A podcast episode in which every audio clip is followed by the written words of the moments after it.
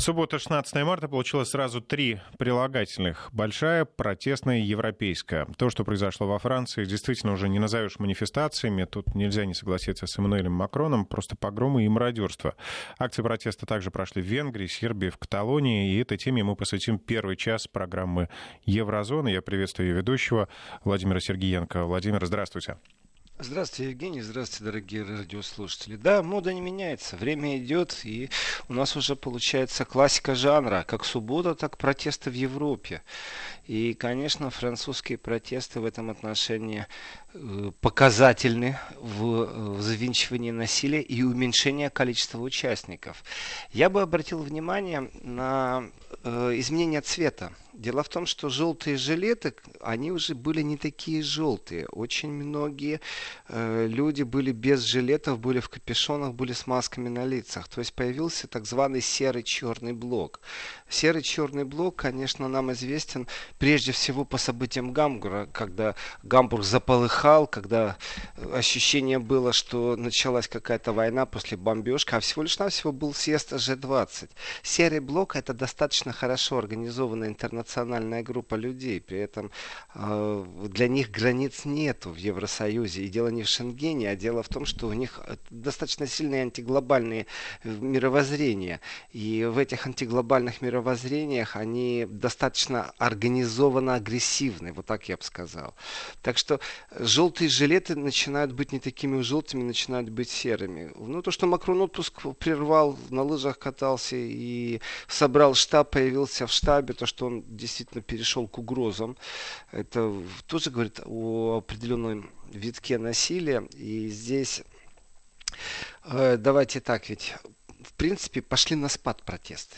Ведь они пошли на спад. И в этом падающем желании протестовать, э, вот все еще ждем поддержки из-за рубежа протестов, и все еще ждем хорошей погоды, а также окончания моратория.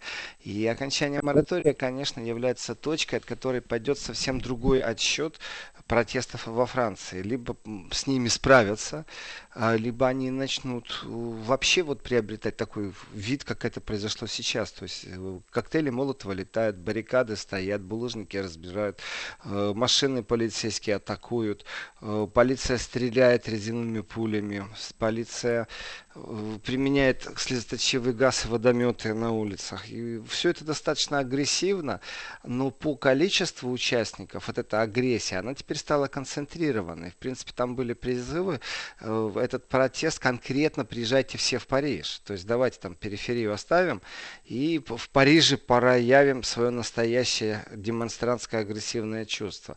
Вы знаете, такие чувства разрывают в принципе. С одной стороны, конечно же, там право на мирный протест, бла-бла-бла-бла-бла-бла, вот эта вся жвачка европейская, неевропейская, демократическая, недемократическая, либеральная, нелиберальная, она надоела, потому что э, нормальным языком некоторые лидеры не понимают, а мы это прекрасно знаем. С точки зрения справедливости ради, то нужно говорить о том, что э, вот учитесь применять силовые спецсредства, и мой посыл сейчас идет к Януковичу, э, потому что организованно, когда люди люди выходят на улицу именно уже для того, чтобы что-то крушить, именно организованно прикрывают свои лица, то о какой демократии вы говорите и о каком праве на голос? Право на голос вот это те протесты, которые идут с плакатами, требуют регулярно, призывают, знаете, так все красиво, все уютно, все толерантненько. Что же касается этой субботы, концентрация насилия, она, конечно, по сравнению с прошлой субботой сильно увеличилась, но количество участников давайте так, э, всегда сообщалось, сколько в Париже и сколько по всей Франции. Открываешь интернет, у тебя стоит там 3-4 тысячи в Париже, э, по всей Франции там 28 тысяч, 80 тысяч, 280 тысяч. В этот раз во Франции насчитали, по всей Франции насчитали протестующих аж 39 тысяч. То есть не такое сильное увеличение э, и не такое сильное падение. Ну, то есть плюс-минус держится еще, держится. И если исходить из того, что теперь из разных районов Франции съехались специально на выходные в Париж, то это, знаете, такая попытка перестроить вообще сам протест. Попытка начать его вести э, вот организованно уже в протестном направлении, именно где-то в централизованно. Централизованно не в смысле объединения, а зацепить за живое центр Франции, то есть Париж.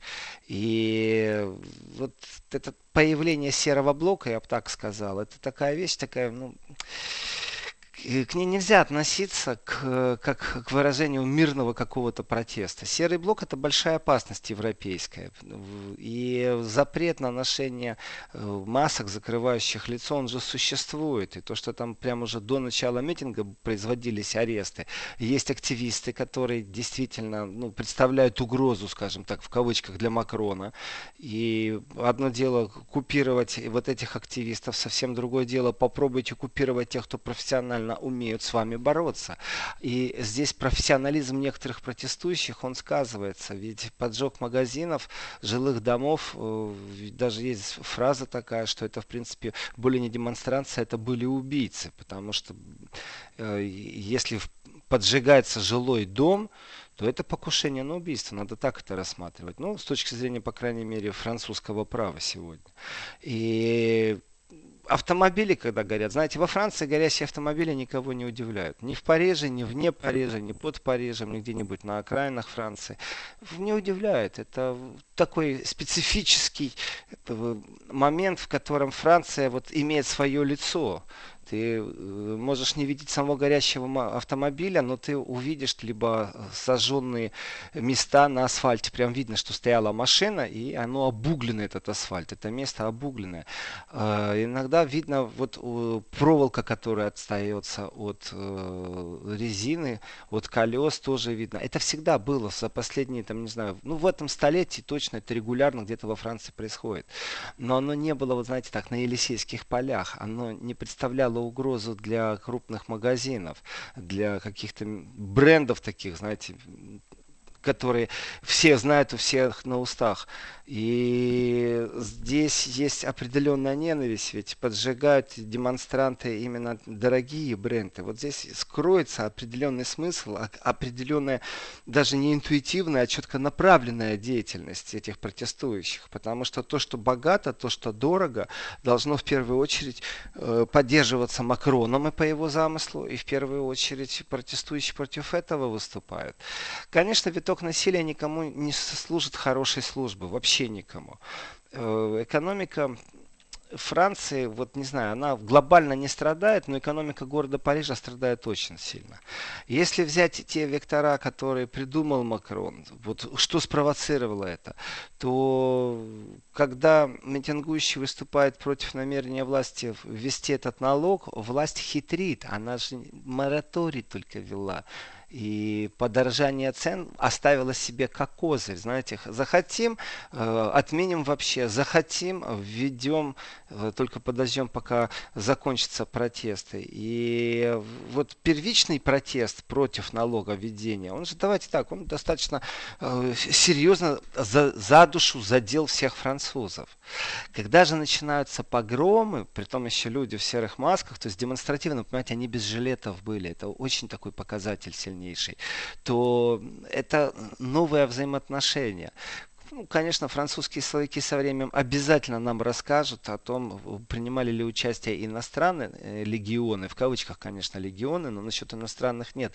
Потому что серый блок действительно друг друга поддерживает. Те, кто умеют бросать коктейли Молотова, те, кто не боятся этого делать, те, кто умеет убегать от полиции, вступают сразу с ней в конфликт, получают этого и удовольствие, и адреналин. Знаете, есть такой спорт экстремальный какой-нибудь. Вот это тоже что-то типа экстремального спорта. И у них есть свои чемпионаты, свои финалы, свои антифиналы. И здесь не сам протест важен, как его изменение, вот виток насилия. Против витка насилия будет другой виток насилия. Насколько у Макрона не сдадут нервы, вот в чем вопрос. Э, в принципе, можно пойти просто на уступки, демонстративно это сделать, сказать, что мы отменяем полностью наведение налог. Просто вот отменили не, не мораторий, а отменили. И тут же объявить войну протестующим. Сказать, вы знаете, мы не знаем, зачем вы еще дальше протестуете. Теперь со всей жесткостью повысить административное наказание, повысить уголовное, э, запретить проход и организацию на центральных улицах, вынести на периферию, и не дай бог кто-то попробует прорваться, конечно же, при всей жесткости полиции Франция, э, она и так достаточно жестока, можно предсказать определенный виток насилия, но вот в обратную сторону. Это вот первый шаг такой. Э, то, что Макрон приехал в свой штаб и не знает, что делать, тоже такой сильный показатель. Ну вы что, не знали, что будут протесты? Знали прекрасно. О том, что идет сбор и предложение людям сместиться в Париж, а не на периферии. То есть, чтобы в Париже погромче прозвучало. Знали вы об этом прекрасно, потому что рассылка через email письма, э, через соцсети происходила достаточно сильно. И здесь никого не удивил, ничем никто ну, кроме Макрона, которому пришлось прерывать отпуск. Ну, может, не стоило вообще в этот отпуск идти. Конечно, Неспрессо, Лакоста, Хуга Босс не сильно пострадали экономически, но это очень символичные вещи. И поджог э, банка, вы знаете, тогда действительно можно пересмотреть концепцию Павленского, насколько он опережал события. Ну, к сожалению, у него не было яркой речи в суде, которая бы призывала, он не примазался к движению желтых жилетов и наоборот. Ну, думаю, ни то, ни другое бы ему особо не помогло. Ну, хулиганство и искусство вещи, конечно, совместимые, особенно если это строфы поэзии. Но вот с точки зрения акций при поджоге банка, конечно, со всей строгостью закона будут на это смотреть, в том числе и французские власти. Так вот, жилеты, которые действительно волнуют, они вот сейчас пошел какой-то обратный отсчет а, Понятно, что мелкий успех у протестующих, вот в чем он заключается. Он же не в том, что э, мы собрали такое-то количество людей. Мы там заблокировали какие-то ключевые перекрестки на автобанах, железнодорожные узлы, мы заблокировали порт, э, мы захватили банк, мы захватили телерадиоцентр. Нет, у них успех, вот понимаете, получается провести пару часов, погреметь, пошуметь, поджечь, э, дать возможность полицейским пострелять резиновыми пулями. Вот у них Э, успех. Есть такое слово, оно мне не очень нравится, но надо какую-то альтернативу найти в славянском языке, лингвисты дремлят. Э, хайпануть. Вот это настоящий хайп. Они не добиваются прогресса в своих протестантских движениях. Они не добиваются прогресса, с ними не разговаривают министры, нету спецкомиссии по решению вопроса. Они ничего в политическом контексте не добились. Первично, когда вышло почти 300 тысяч человек на улице Франции, они добились моратория, и это была победа. Ее можно было декларировать как победу, как политическую победу в первую очередь. Во вторую, как экономическую, потому что ну, они пересекались и требования, и э, желания протестующих протестующих. А сейчас желание протестующих и требования сильно отличаются. Такое ощущение, что непонятно, зачем ребята вышли. Ну, согреться вы хотите или что? Холодно вам, вы поджоги устраиваете. Вообще-то... и одежду воруют, да, чтобы тоже утеплиться. Ну, насчет воруют, знаете, человек слаб. Там вначале изначально первые кадры были, что они просто манекены, ну, крушили витрины, и манекены выбрасывали. То есть не было вот этого мародерства, не было грабежа. И здесь я так скажу, свое мнение создать нужно, наверное, внедряться под маски, э, потому что, понятное дело, что французская пропаганда сейчас активно должна преподносить это не как политический протест все-таки, а как сборище хулиганов, хулиганов, э, вандалов, каких-нибудь мародеров, э, чтобы вызвать как можно больше антипатию у людей. А и здесь большая проблема, потому что э, этот протест в эту субботу, я бы сказал так, он имел еще одно название, это протест раненых.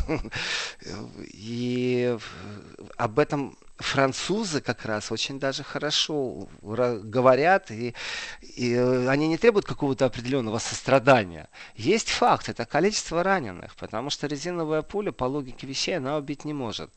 Э, по логике вещей. Но она может очень сильно травмировать. И вот эти вот травмы, понимаете, пуля в глаз резиновая, если попадает, и, э, то накопилось, опять же, определенное уже противостояние. Здесь протест ради протеста. И вот когда протест ради протеста, опять же, вот смотрим на э, классику европейского протестного движения этого тысячелетия. У нас есть большие победители, это нацбатальоны на Украине, они же победители, они смогли власть свергнуть, но у них была действительно очень сильная внешняя политическая э, поддержка. То количество звонков, которые тогда правительство Янукович получил практически от всех европейских мировых лидеров, э, которые давили, не применяя силу, давай, полиция пусть уходит, иди на соглашайся на все требования демонстрантов. Э, такого политического давления, конечно же, на Макрона нет. Там больше, как правило, вопрос, ну что там у тебя, готов ли ты к следующей субботе. И в этом отношении был переломный момент по технологии революционного движения, когда на Украине был призыв всем ехать на Киев. То есть всем собираться в центре, а еще всем ехать на Киев, потому что будем, будем добираться до администрации президента. Вот здесь вот, конечно, не такое сильное давление э, и организация вопросов, если все это рассматривать расчленять, то, конечно же, профессионализм революционеров, а также вседозволенность революционеров и политическое давление на Украине, а вот эффект получила окончательный эффект. То есть у них был финиш, к которому они пришли захват власти, переворот. Вот здесь вот это первая суббота, в которой предложили э, съезжаться всем в в центр, то есть в Париж, то есть в столицу, то есть туда, где правительственные кварталы, то есть там, где богатые магазины, само собой. И даже если их щитами можно заставить, чтобы спасти как-то витрину, и щиты поджигаются в конце концов. И в этом отношении, если эти 39 тысяч являются показателем того, что вот общее движение по Франции 39 тысяч, показателем того, кто неутомим, кто еще не устал от протестов, то с точки зрения Парижа очень интересна статистика, которой действительно никто не дает идет. А, а сколько человек приехало в Париж? И параллель вот на Украине поезда держали под парами, чтобы в эти поезда сесть, то есть сбивали график нормального движения, чтобы отправить их в нужное время, в нужную точку э, в центр. То есть туда, поближе к правительственному кварталу. Но на Украине было что? Во-первых, был постоянный лагерь протестов.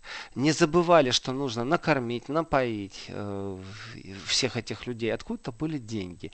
Здесь же настоящая гражданская инициатива без внешнего вмешательства. Это большая разница. И гражданская инициатива, она ну, зачастую такая хаотически непредсказуемая. Она не понимает сама, когда и куда она хочет. То есть нет четкого плана захвата банка, телеграфа, мостов, ну и в таком духе. В этом отношении, конечно же, ну, если Франция хотела бы э, прекратить эти протесты, то, наверное, можно было бы выставить определенную программу, не заигрывающую с протестующему, а четко оговаривающую определенную экономическую политику Франции на ближайшие годы. Ну, не такой уж тяжелый вопрос, а с точки зрения механизма запустить его. Может, с точки зрения экономики мы не знаем, и Франция действительно находится в какой-то яме, которая вот-вот взорвется, и одна из ведущих экономик Евросоюза, она э, находятся, может, на какой-то грани. Может, они заложили ценные бумаги в большом количестве, а США требуют. Но это все теория заговора. А если исходить не из теории заговора, есть факт.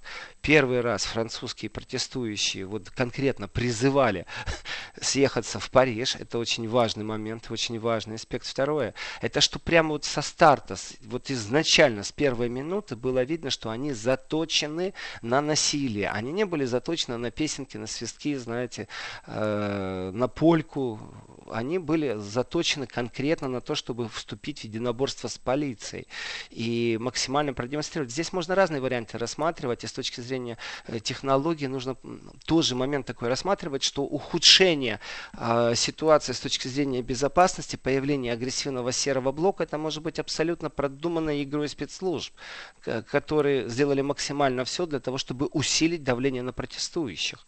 Потому что по логике вещей симпатии не вызывает, когда полиция э, проявляет насилие, и французы рьяно с ними уступают в противодействие. Но не полицейский виноват с дубинкой в руках, а тот, кто приказ отдает.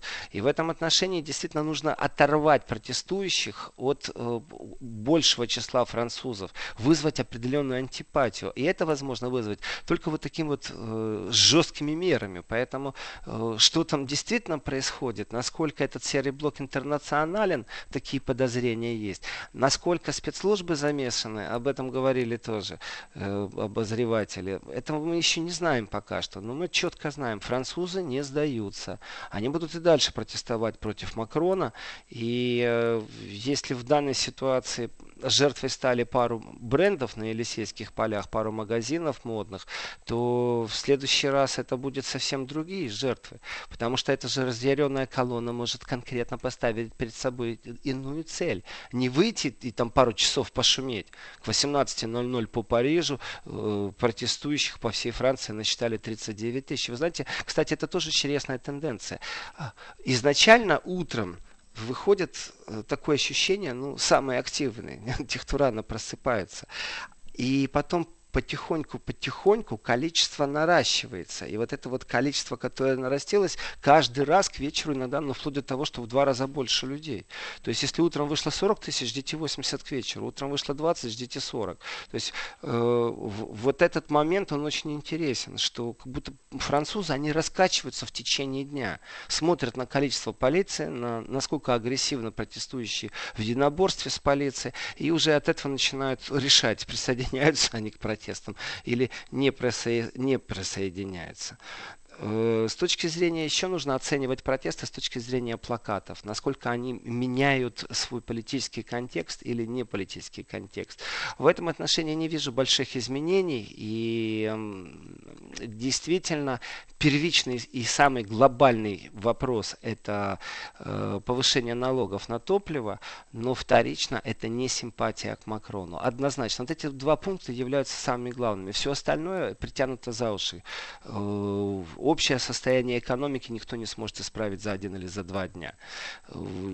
Пересмотр вообще каких-то процессов французских экономических, э, защита населения, пенсионные реформы, участие в международных проектах, в том числе посылка своих военных кораблей куда-нибудь в зону конфликта, желтых процессов, вот здесь есть четкое разграничение, что их интересует, что их интересует. Их интересует только внутренняя Франция, только внутренние проблемы Франции. Нет интернациональных повесток, и они не появились. То есть недовольство только собственным кошельком, собственным холодильником.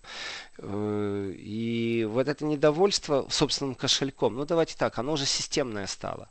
Оно стало системное, и травмированное общество прекрасно понимает, что если вдруг даже Макрон пойдет на уступки, что будет проявлением абсолютно политического бессилия и неумения э, в, конфликтной ситуации находить компромиссы, э, говорит о том, что в следующий раз найдут повод и зная уже эту слабинку, протестующие намного быстрее, намного организованнее, намного жестче будут действовать против правительства. Ну а ну, каковы вот шансы, что Макрон сейчас может дать слабину? Мне кажется, наоборот, он сейчас будет активизировать МВД, все спецслужбы, э, всю мощь, чтобы противостоять этим протестам и особенно ну, вот этим радикалам. Согласен. Согласен. Макрон слабину не дал до сегодняшнего дня и нету повода не давать. Поэтому я и напомнил о сценарии спецслужб, которые должны антипатию выработать к протестующим, чтобы не было массовой поддержки, которая была изначально. И это можно сделать только с помощью хаоса. Это можно сделать именно с точки... Вот, нужно ранить город как живое существо. То есть поджечь, обвинить в попытке убийства мирного населения. То есть вот, вот этот процесс, он раскручивается достаточно сильно. Поэтому поэтому я говорю, это не естественный уже ход вещей. Здесь уже включаются определенные технологии. Владимир, Макрон, да, он... давайте э, я приношу, да, приношу извинения, я вас прерываю и передаю слово нашей коллеге Лоре Стадницкой. После новостей возвращаемся к теме Франции. 11.35 в Москве. Мы возвращаемся в студию. Владимир Сергеенко с нами на связи. Владимир, э, кстати, хочу добавить к вашим словам на том, что сейчас властям необходимо просто настроить э, французов против э, радикально настроенных участников протестов желтых жилетов. А Макрон ведь заявил вчера, что эти люди — это те, кто хочет разрушить Пятую Республику, нашу с вами страну. Да, замечательное заявление иногда разбираясь в лингвистических пассажах некоторых э, заявителей, скажем так, в том числе и Макрон в данном случае, э, ну, все, что мы видим, ну, типичное уже клеймо пошло. И в этом отношении клеймить хорошо, отмени налог на топливо. И, и, и на этом все было закончилось изначально. Нет же, нужно настаивать было на своем. Хотя э, Макрон еще много о чем заявил. Он же действительно хочет ввести новые дополнительные решительные меры. Это как угроза звучит. Э, что за дополнительные решительные меры, вообще непонятно. И э, по поводу опасности для республики, конечно, опасность есть для Макрона в первую очередь, а уже во вторую очередь э, для республики. Никто же не говорит, что давайте отделим Тулузу, понимаете, или Нормандию. Нету таких слов. Где э, угроза этой республики. Угроза непосредственно креслу Макрона, его президентскому креслу. И здесь он, конечно, э, путает некоторые понятия и пробовать выдавать желаемое за действительное, чтобы по поводу вот этих вот антипатий и тех настроений, которые нужно раздуть, конечно, это уже идет технология, не больше, не меньше. Здесь нету таких непродуманных заявлений или еще чего-то. Э, появление хулиганов было предсказуемо оно, если бы не появилось, то его нужно было бы создать. Вот так примерно. Если его нет, то его надо создать для, для того, чтобы оторвать протестующих от французов. Э, вот есть банк. В банк летит э, э, бутылка с зажигательной смесью, коктейль Молотов. Начинает он гореть. Происходит эвакуация. Один человек пострадало это действительно проблема для всей республики или все-таки это проблема только для этих людей, которые живут в центре Парижа над банком? Вот э, после этого заявление о том, что это не, даже не манифестанты, что это убийцы, тоже звучит, знаете, достаточно жестко. И э, медийная картинка, которая сейчас все это сопровождала, которая тоже, тоже, знаете, создает мнение и не только у политиков, эти простые французские обыватели точно так же смотрят телевидение, и где-то они возмущаются, где-то они не возмущаются.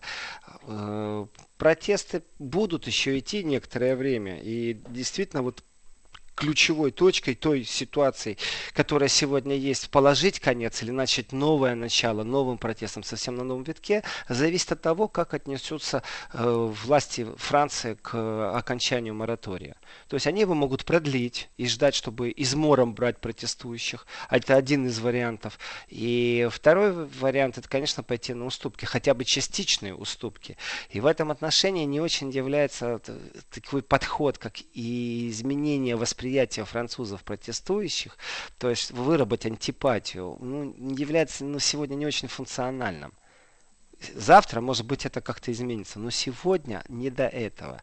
И чтобы подвести совсем окончательную тему, в следующую субботу будет, понятно же, опять те же самые протесты, но к следующей субботе, скорее всего, произойдет расширение полномочий полиции, допуск и недопуск э, к протестам, э, аресты до и в преддверии превентивные аресты и некоторых лидеров э, и определенная жесткость в заведении вот уголовных дел. Купирование произойдет, конечно же. На это не так много времени раскачаться у полиции. Но, как я отмечал, появление серого блока, то есть то, что не просто вот теперь желтые жилеты, а есть люди, которые вне желтых жилетов. В принципе, тревожный знак, потому что там нету политических каких-то требований усиленных у серого блока. Он так называется, этот серый блок, потому что никто не знает, из чего он толком состоит. Есть только предположение, что хаоты, которые в сером блоке, это чудовищный коктейль. Там есть и правые, там есть левые, там автономы гномы, э, большевики, эсеры, все, что хотите, там есть. У них цель одна – выйти на улицу и попротестовать, поподжигать, вот, понимаете, устро, устроить э, такой хайп действительно. И то, что усилились протесты вот этим серым движением, я вижу определенный, в принципе, э, накал страстей, который ну, на следующей неделе, если Макрон проведет усиление и дополнительные решительные меры проведет, то все зависит от того, насколько мирно протесты пройдут. Но опять же, ждем потепления. Как только тепло станет и вмешательство внешних факторов, должны вмешиваться в внешние политики, чтобы эти протесты получили иную легитимность абсолютно. В этом отношении, конечно, э, лицемерие Запада, ну, как было, так и осталось, господи. Признать протестующих в Венесуэле очень быстро. Это сценарий повторения полностью майдановского сценария, когда Ющенко привели к присяге. Раз, два и в дамке. Все, уже сделали революцию. Считается, нас теперь признали, мы теперь у власти. И у себя на территории это совсем иное поведение, и главное, это купирование внешней политической поддержки. Вот это делает Макрон прекрасно. Единственное, с кем он вступил в конфликт с Италией, ну вот у нас вторую неделю нету как-то сообщения о том, что итальянское правительство в любом своем представительстве или в виде какого-нибудь министра или вице-премьера поддерживает э, протесты. Так что э, ждем следующей субботы, будем смотреть, как, как будет дестабилизироваться или наоборот стабилизироваться Франция. Но дело в том, что я бы привязал вообще протесты как таковые к определенному темпу. По субботам выходить достаточно выгодно, всю неделю отработал, э, протесты по Европе идут. И в Венгрии, и в Сербии, и в Албании, и при этом Албания очень специфическая страна, и призывы сейчас, знаете, там посол США опять первое, что делают, это в Фейсбуке публикуют определенные там призывы, призывы к диалогу. Я так рад за них всех. То есть, э, когда приезжают западные руководители, когда происходит э, чудовищная манипуляция не просто общественным мнением, это иногда тяжело доказать, но с точки зрения законодательной власти, когда происходит манипуляция, и э, Албанию, ну знаете, как на какой-то спецраспродаже пробуют втянуть в Евросоюз и в НАТО, хотя страна беднейшая страна, э, специфическая страна, страна с исторически сложившимся криминальным элементом, который экспортирует свой криминал. Вот, ну, вот есть такой факт, есть больная точка в Европе. Но, тем не менее, как тянули. И Меркель туда приезжала, и кто только туда, и генеральный секретарь НАТО. Вот нужен нам этот последний, понимаете, вот все, что можно, все сметем. Э, все будет наше. Это определенная жадность может привести к тому, что подавится и НАТО, и Запад определенными кусками. Ну, некоторые страны не готовы терпеть, и иногда бедность, она, знаете, знаете, так сильно бьет по желанию попротестовать. И в Тиране протесты тоже перешли в такое сильное столкновение с полицией. Точно так же э, после попытки Здесь, правда, во Франции не было попытки прорваться в парламент. А в Тиране, да, пробовали прорваться в парламент и применяли водомет, если заточивый газ. И э, страна-то маленькая, а разговор идет о том, что коррупция зашкаливающая. То есть коррупция, претензия в правительству э, именно в связях с мафией, с криминальными структурами, в коррупции. И это именно то правительство, которое очень хитро смогло вот обойти э, референдум, чтобы Албания попала в структуру и НАТО и в Евросоюз. В этом отношении призывы э, найти общий язык или еще что-то, ну, замечательно, конечно. Ну, как правило, вот действительно, США первые, кто э, откликнулись и призывают стороны, так же как и Евросоюз, к диалогу о неотложных реформах. Я так рад за них. То есть у вас не было диалога о неотложных реформах, которые вы э, в преддверии голосования по вступлению Албании в НАТО проводили. Вас это не парило в этот момент. Но вы же прекрасно знали состояние и коррупционную составляющую, и вообще социальное напряжение в этой стране. Вам нужно было быстро провести. Вот вы быстро провели. И теперь, конечно же, э, в преддверии выборов, в июне там муниципальные выборы, местные власти, то, конечно же, напряжение растет все сильнее и сильнее. Владимир, и... давайте ненадолго прервемся, э, подведем короткую черту, а далее еще также предлагаю обсудить, что же произошло в Сербии. Там дошло до захвата здания сербского телевидения. Вести ФМ. Итак, возвращаемся. Сербия также э, начала. Ну, через Албанию в Сербию. Балканы всегда такой напряженный момент и заявление огромного количества политиков, что это далеко э, еще не все мины, которые там лежат на этом минном поле, а что все эти мины э, вытащены. И если исходить из того, что 93% албанцев одобряют интеграцию, вдумайтесь, 93% одобряют интеграцию в ЕС, то есть другой момент – ЕС сегодня очень настороже относится к тому, что творится в Албании. И э, кто кого здесь перетянет, я не знаю. Скорее всего, это население в размере 2,9 миллиона, то есть страна действительно маленькая, они решат свою проблему. Другое дело, что вот эти вот протесты и субботние, напряжение какое-то, оно прям как тренд какой-то. И в этом отношении э, Правильно, Евгений, нужно посмотреть и Сербию. Там тоже ж по субботам протестуют. И в этот раз даже символически там с бензопилой в телецентре. Вообще потрясающие картинки. И претензия одна, почему вы нас по телевизору не показываете. То есть они выходят на каждую субботу и требуют, чтобы их по телевизору показывали. Чтобы их допустили к политическим ток-шоу. Э, в принципе, я бы после... Вот если бы я был гендиректор телевидения, и мне ворвались бы в центр, я бы сказал, теперь точно никогда с вами общаться не буду. Потому что не нравится то, как вы пробуете навязать мне общение с вами. И в этом отношении, конечно же, сербский протест, он абсолютно иной, полностью иной.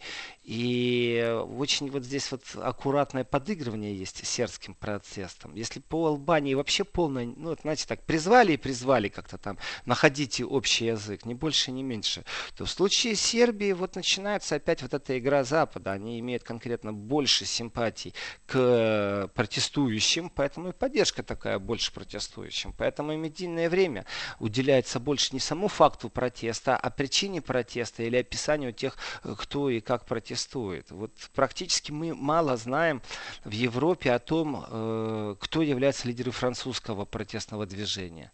А с точки зрения Сербии уже знаем, это персонализация идут. И вот эти вот персонализированные лица, которым ты имеешь симпатию, антипатию, они имеют собственную харизму. Конечно, они хотят э, доступа к СМИ. Все хотят доступа СМИ, все хотят популярности. Даже те, кто в караоке-клубе поет. А если посмотреть, что существует политический караоке, там есть такая большая дуда, в которую начинают все дуть, когда им нужно, как по команде, показывая свою консолидированность западную, то в этом отношении сербский протест, он ярко выраженно поддерживается Западом, я бы так сказал, по крайней мере в медийном представлении картинки.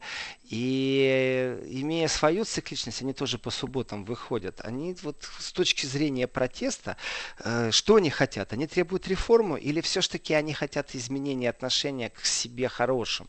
Потому что, конечно, неправильно, когда избивают оппозиционных лидеров, когда происходит нападение.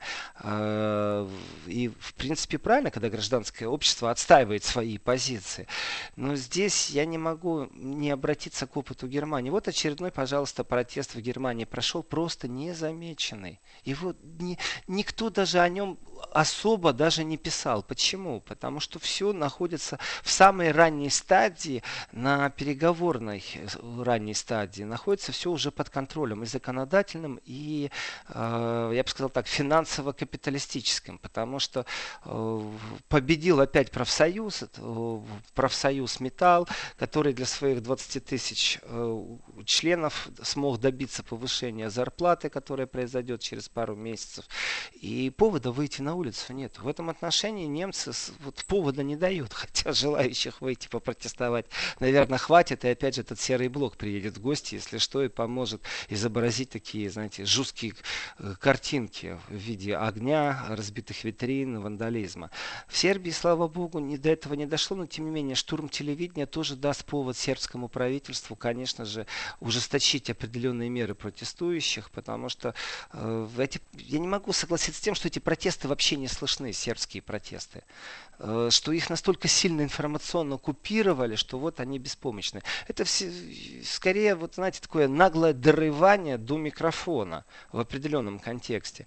И поддержка западными лидерами вот этих протестов оппозиционных, ну, здесь, конечно, надо смотреть на, на все в целом и риторика западных политиков э, к сербским э, протестам, она такая слабенькая, э, далеко не главная повестка, не сравнить, конечно, с захватом телецентра на пару часов, понимаете, потом мирно покинули этот телецентр, ну, ворвались, ну, покинули, с тем, что происходит во Франции. Пока это не достигло такого же уровня, пока нет угроз дестабилизации, как в Албании штурм парламента, то, конечно, сербский проект вообще занимает там пятую-шестую полосу, о нем и не все знают, кстати.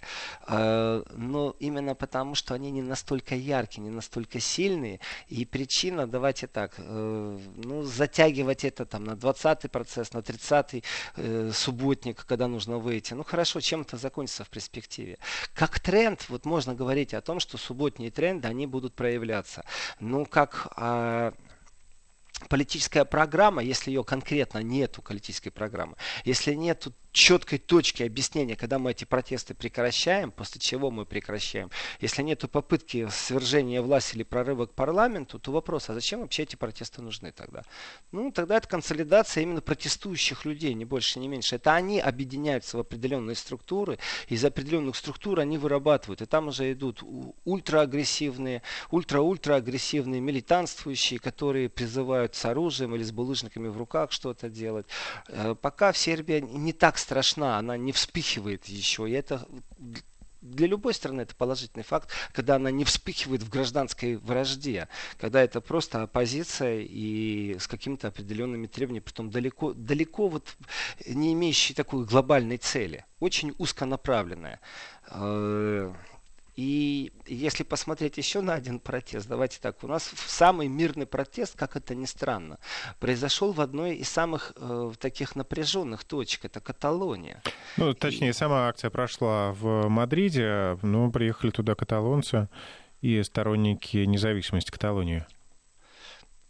Разговор, да, это тоже нужно понимать, что смещается в центр, смещаются э, протесты в центр.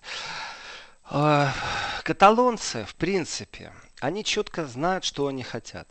Они готовы к своему каталонскому Брекзиту, Кэдзиту, или как его назвать, Катланзиту, э, давно. Они готовы в первую очередь в умах, но нет механизма, по которому они могут расстаться с Испанией. Э, это нужно менять конституцию. На это никто не пойдет, потому что самый жирный кусок, который кормит всех, ну кто же его отпустит? Э, в этом отношении сепаратистские настроения у басков достаточно тоже сильны. Ну, баски не настолько богаты, как регион как Каталония. И вот на примере Брекзита четко видно, как побежал большой бизнес. Сразу же побежал большой капитал, банки, предприятия, штаб-квартиры, они сразу побежали. Ведь в Каталонии такой же процесс тоже был. И каталонцы изначально все-таки, давайте так, они мирно протестовали. Там не было даже такого, что во Франции подавно и абсолютно единичные какие-то случаи противостояния. И вот этой вот своей мирности нужно отдать должное тем, кто смог удержать страну, чтобы ее в хаос не ввергнуть. Потому что иногда напряжение, когда миллион людей на улицах, знаете, очень тяжело удерживать. И когда нужно тоже учитывать, когда силовики приезжают э, не твои, вот с кем ты живешь э, на одной территории, а когда столичные силовики приезжают, то это вызывает определенную вражду. Вот каталонцы смогли с испанцами, с мадридцами, с центром по политике теоретически тоже, вот если поставить какие-то определенные фишки границы, удержаться от того, чтобы не перейти в хаос. Вот здесь большой комплимент всем силам. Но справедливости ради, те претензии, которые выставляют каталонским лидерам э, с точки зрения уголовного кодекса за то, что они сделали растрату, а это, то есть, они за федеральные средства поддерживали, там, допустим, печать флееров, призывающих Каталонии. Им это ставится, например, вину, и уголовное наказание там, от 12 до 20 лет, то ну, протестующие, которые хотят помочь этим людям облегчить свою судьбу, чтобы суды не приносили, не выносили такие жесткие приговоры, конечно же, а, можно, можно, конечно, предположить, что будет и штурм тюремный, если, не дай бог, их предговорят к 20 годам тюрьмы. Но здесь нужно сказать другую вещь, что Пуч Димон, который убежал, который все еще в Европе, в Евросоюзе, его не выдают в Испании, тоже такой интересный момент, а, он заявил о том, что он будет кандидироваться в депутаты Европарламента. Вот это интересно. Представляете, какое у них запутанное право. А, они из соседней дружественной страны не могут заполучить человека, которого разыскивают, этот человек будет себя кандидировать в Европарламент, Владимир, но при этом он не может да, ехать Владимир. себе в страну. Прервемся, да. кстати, к выборам в Европарламент вернемся в следующем часе.